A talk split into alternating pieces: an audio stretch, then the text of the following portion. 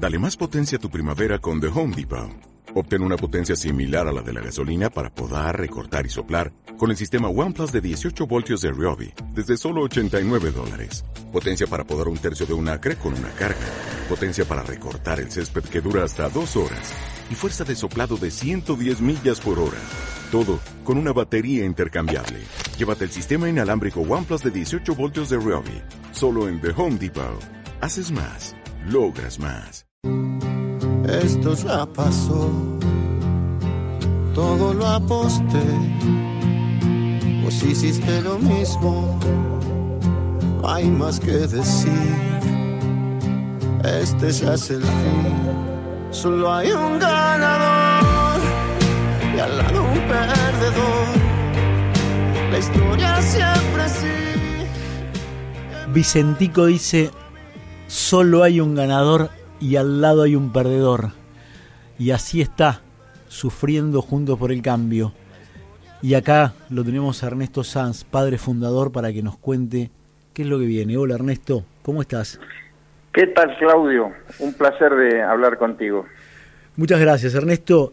Hoy la vicepresidenta de tu partido, del radicalismo, María Luisa Storani, dijo que si bien la decisión se tomará mañana, va a estar en contra de mi ley, vamos a estar en contra, dijo primera persona del plural.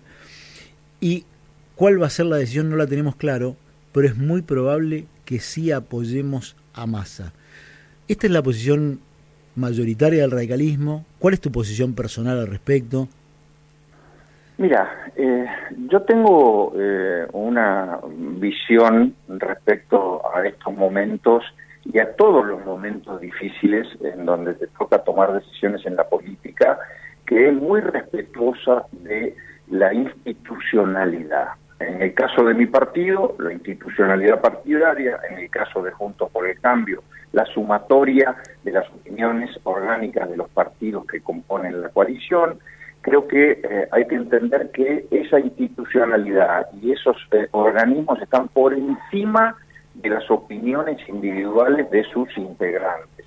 Eh, mientras se entienda esto, podemos estar tranquilos de que las decisiones van a ser decisiones que excedan a la voluntad de las personas. En el radicalismo cualquier dirigente, por más importante que sea, puede decir a mí me gustaría tal cosa o yo quisiera votar a este, pero no pasa de ser una decisión personal. Felizmente mi partido tiene eh, herramientas orgánicas institucionales para definirlo. Y lo que tiene que definir el radicalismo, y luego, porque voy a ir al hueso, no, no te voy a, no, no, no me voy a escapar de la, del, del interrogante. Me dejas mucho más tranquilo. No, no, no, aparte no, a esta altura de mi vida te imaginas que ya estoy, no, te voy a decir más allá del bien y del mal, porque no es así, pero estoy este, sin, sin ningún compromiso ni atadura. Mira, eh, eh, la democracia te pone, eh, pone a los partidos políticos en tres lugares, no más de tres lugares, no hay cuatro, ni cinco, ni seis, hay tres. O sos oficialismo, o sos oposición, o sos testimonial. Entonces, eh, vamos por descarte. Testimonial, nadie quiere serlo. Eh, ni el radicalismo, ni nadie en Juntos por el Cambio quiere ser testimonial no nacimos como una fuerza testimonial, nacimos para disfrutar poder, en algunos casos nos fue bien, ahora nos ha ido mal, pero eh, eso es así. Oficialismo, bueno, evidentemente el domingo la gente no quiso que fuéramos oficialismo, entonces nos colocó en el tercer lugar, el tercer lugar es el de oposición. Si nosotros pensáramos que en lugar de ser oposición, que es donde nos colocó la gente el domingo, pudiéramos convertirnos en oficialistas, eso solo podría hacerse si hubiese con alguno de los candidatos, más que los candidatos, con las fuerzas que compiten en los otros, un acuerdo programático y un compromiso de gobernabilidad tan profundo, tan profundo y tan serio, tan serio que nos obligue a salir de nuestra propia eh, eh, base programática que es la que llevamos este, el domingo pasado. Como eso no existe, no existe en la Argentina, porque ni masa ha convocado a un acuerdo programático y detrás de su consabido llamado a la unidad nacional no hay otra cosa que una intención de cooptación personal. Ni tampoco mi ley. que obviamente mi ley jamás podría llamar a, un consenso conjunto por el cambio cuando desprecia y detesta a varios de las organizaciones que forman parte de Juntos por el Cambio, como el radicalismo, la coalición cívica, etcétera, etcétera. Entonces, si no podés ser oficialismo, porque no podés ser oficialismo, no querés ser testimonial porque no está en tu ADN, bueno, tenés que ser oposición. ¿Y, qué, cómo? ¿Oposición cómo? Bueno, ejerciendo una neutralidad eh, seria y responsable en el balotaje y custodiando para los tiempos que vienen a tu activo, que no es poca cosa. Un activo de 11 gobernadores, un activo de más de 500 intendentes y un activo de casi 100 legisladores nacionales. La verdad es que es un activo lo suficientemente potente y fuerte como para convertirse después del 10 de diciembre, gane quien gane, en una oposición articulada, responsable, republicana, que le haga bien al sistema. ¿no? Ese es mi pensamiento, Claudio. Ernesto, eh, estamos hablando con Ernesto Sanz.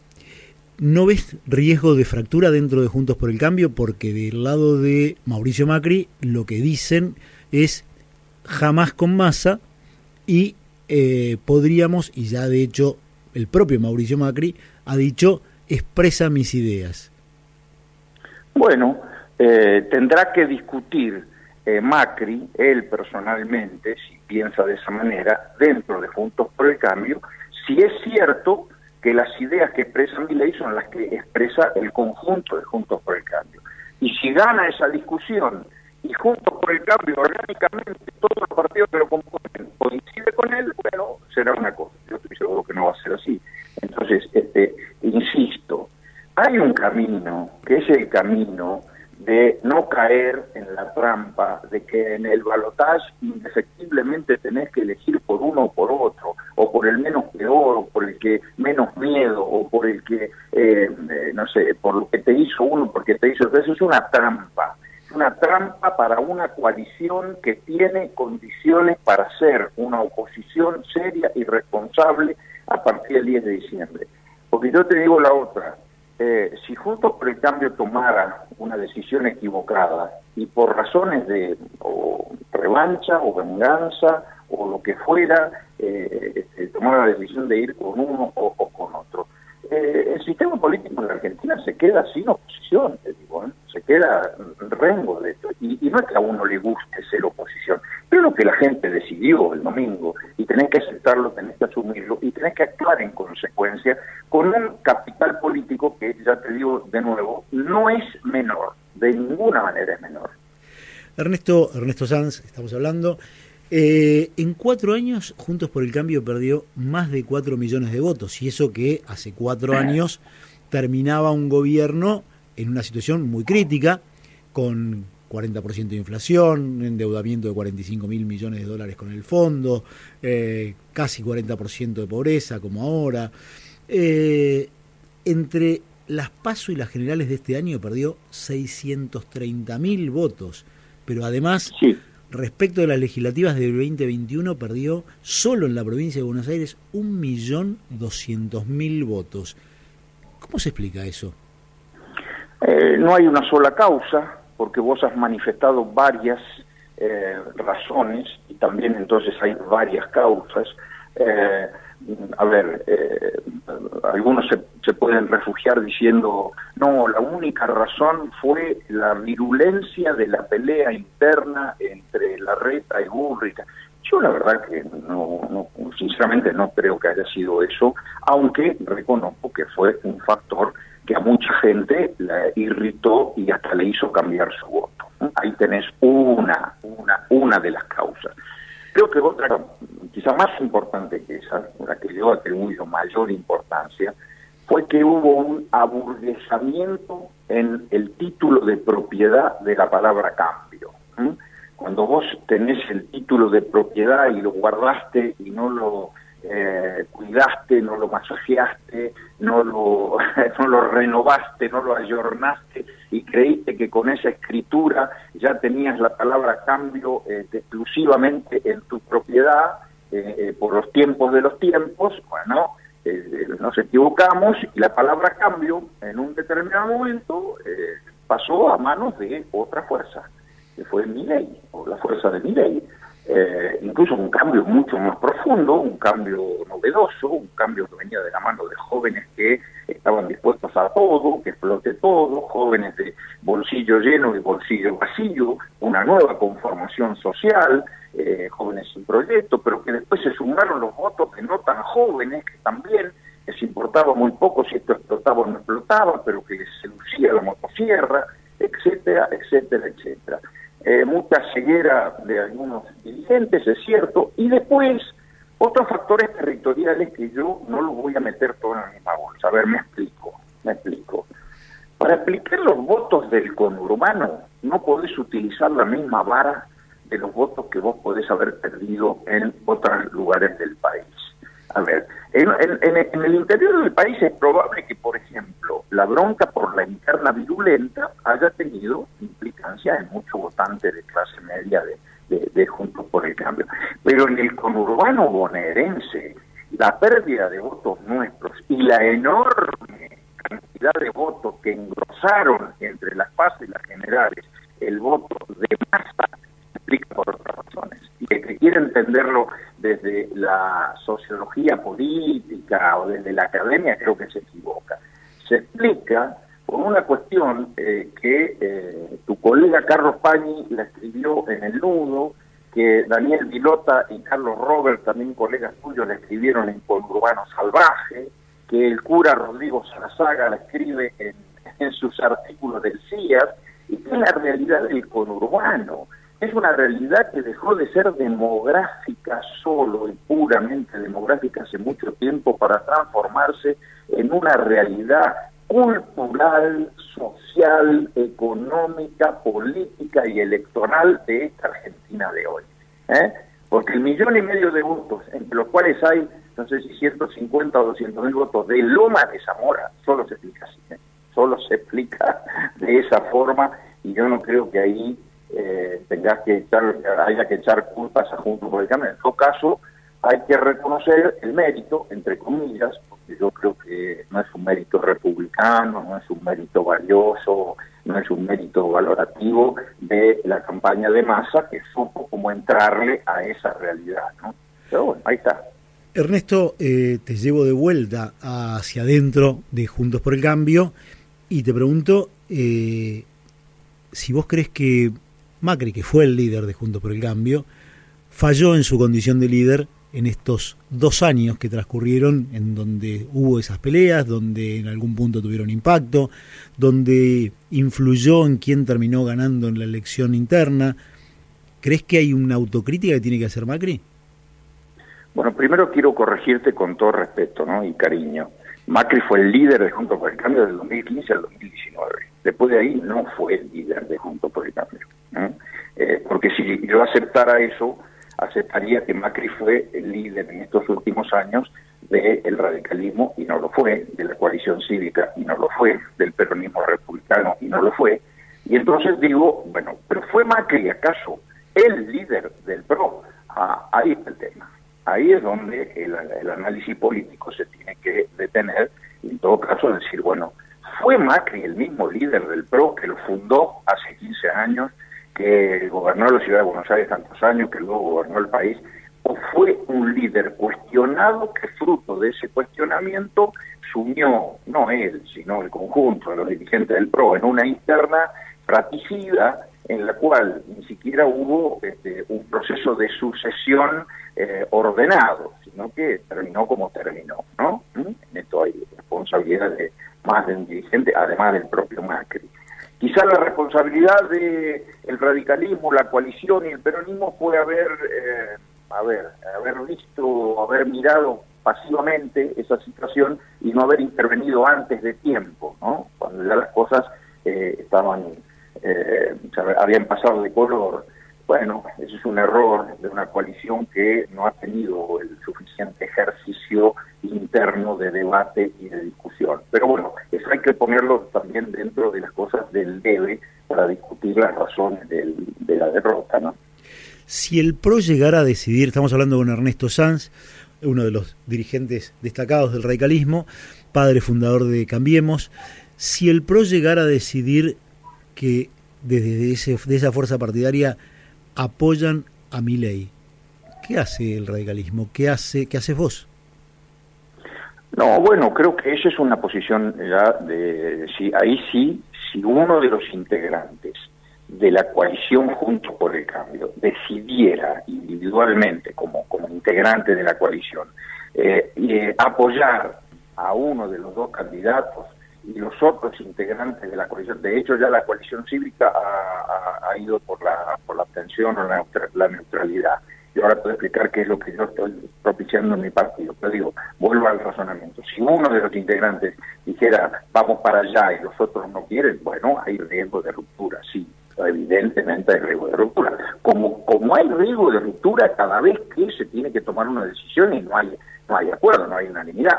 El mismo riesgo de ruptura pudo haber existido hace dos años atrás, y yo me acuerdo muy bien, y vos escribiste de esto, cuando se planteó hace dos años atrás la posibilidad de incorporarlo a mi ley, a punto de cambio, ¿te acordás? Sí, señor, ¿Eh? exactamente. como no hubo, como no hubo unanimidad, este, no se lo incorporó y por lo tanto tampoco hubo ruptura, porque hubo acuerdo en, sostener la, la, unanimidad. Ahora puede pasar lo mismo. ¿Qué es lo que estoy planteando yo? ¿Qué es lo que creo que debe hacer el partido? ¿Y qué es lo que en definitiva, para no escaparle a nada, es lo que debería hacer junto por el cambio? Declarar orgánicamente, institucionalmente, o sea, poniendo por encima de las personas a las instituciones, declarar la neutralidad en el balotaje, esto significa no tomar partido por ninguno, preservar y proteger de esa manera el activo común, vuelvo a insistir, de gobernadores, intendentes, bloque parcial, y sí dejar libertad de acción individualmente a las personas que, aunque no lo dijéramos, la libertad de acción va a existir igual, porque también acá hay un debate, ¿eh? un debate de la sociología política o de la politología, que es cuán efectivos son los mandatos de los partidos respecto a la voluntad de sus militantes, sus afiliados y sus simpatizantes. O en otras palabras, ¿cuánto de obligatorio hay que un partido político una coalición le diga a sus votantes hay que ir por acá y después eso lo cumplan esos votantes en el cuarto oscuro? Entonces, hasta podés quedar en el ridículo de que tomes una decisión de decir vamos a ir por acá y después en la, en la práctica la gente individualmente en el cuarto oscuro vaya por otro lado, ¿no? Entonces a mí me parece que tenés que cuidar mucho eso. Ernesto, te hago la última. ¿Qué país te imaginás? Hay dos candidatos que ya están con la posibilidad de ser el presidente. ¿Qué país te imaginás a partir del 10 de diciembre? Mira, eh, yo, quiero bajarlo, quiero tener los pies sobre la tierra, porque acá eh, fíjate vos, en el, eh, uno de los problemas más serios que nosotros hemos tenido en nuestro sistema democrático es asimilar los tiempos y asimilar los procesos a las personas y a las personalidades. Entonces, este, hoy todos los análisis políticos de si es presidente Milei, entonces pareciera que los años que vienen tienen que ver con la personalidad de Milei, explota todo. Si es presidente Massa, este, Massa como es componedor, pítaro, este, editor, eh, va a tratar de... Mira, ninguna, ninguna de las personalidades de los candidatos explican la Argentina que viene. ¿Por qué? Porque la Argentina que viene se explica por sí sola eh, en, función de la realidad. Casi, casi si, si, sigo hablando voy a terminar con la máxima del general Penón de que la única verdad es la realidad. Pero se explica por la realidad. ¿Y cuál es esa realidad? Que gane quien gane el 10 de diciembre va a tener que tomar las únicas racionales y razonables medidas para volver a la normalidad. Y esas medidas son iguales, gane quien gane. Ahora, que uno las puede tomar este, más abruptamente y que eso signifique un riesgo mayor, como el caso de mi ley, o que el otro pueda tomarlas en el tiempo. Ahora, eh, bueno, eh, es, eh, eso puede, puede, puede ser también otra explicación, pero la verdad la realidad es igual para todos, ¿eh? y a mí me parece que esa realidad es tan lacerante, ha tocado tanto fondo, que no hay margen para que las personalidades de los candidatos o los entornos de los candidatos puedan escaparse de tomar las medidas de fondo que necesita la Argentina. Ernesto, muchas gracias por esta conversación. Al contrario, un placer, Claudio. Un, abrazo. Fue Ernesto Sanz, dirigente del radicalismo, que mañana tomará la decisión de a quién apoya o a quién no apoya en este balotaje.